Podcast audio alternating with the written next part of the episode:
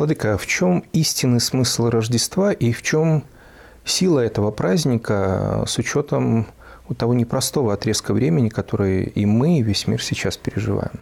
События Рождества возвращают нас к событиям двухтысячелетней давности, и через Рождество Христово человечество получило свое обновление. И новый импульс жизни дается всему человечеству. Дается даром, дается, когда люди ждали, но и не думали, что это возможно. Дается свыше. Шанс, шанс э, для всего человечества жить по-другому, жить правильной, совершенной жизнью и опять вернуть себе высокое достоинство детей Божьих. Владыка, 2023 э, объявлен в Беларуси годом мира и созидания. Почему это особенно важно сейчас? И в чем смысл этих, по сути, ведь библейских категорий? Каждый должен э, внести свою лепту, каждый на своем месте. Мир согласия в семье, мир согласие в трудовом коллективе и внимание к себе, работа над собой, стремление изменить себя к лучшему. Вот это основа того, чтобы год э, принес добрый результат в пределах всей страны. Господь ведь никогда не дает задачу выше человека, и Он готов помогать в этом. Но важно, чтобы мы не забывали давнюю пословицу, которая говорит, что мем не храним. Поэтому важно, оглядываясь на другие страны и народы, понимать то великое благо, которое мы имеем, бережно к этому относиться и с благодарением к Богу. То, что происходит недалеко от нас, то, что происходит в мире, э, это ведь, по сути, борьба добра и зла, описанная в библейской истории.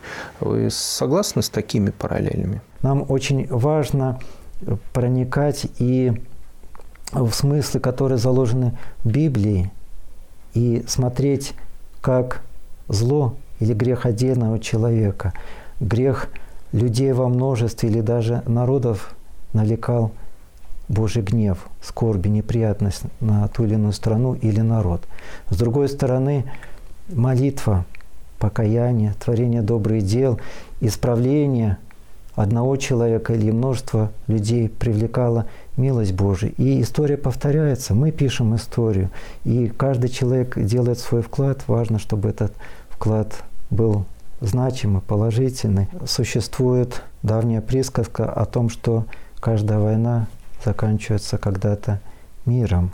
К этому нужно прийти поэтапно, пошагово. Поэтому очень важен вот этот призыв как начало действия, которого ждут многие люди и в Украине, и в России, и во всем мире, потому что вот эта напряженность, вот эта скорбь, которая связана с событием, происходящим в Украине, она э, должна быть разрешена, разрешена в духе божественной заповеди, в умиротворении ситуации и к тому, чтобы два братских народа э, были э, не разделены, а вернулись к своим добрым отношениям, и мир согласия было на украинской земле. Что вы пожелаете всем православным, всем христианам, всем нашим друзьям и даже тем, кто считает нас, может быть, врагами, всем людям именно в этот вечер?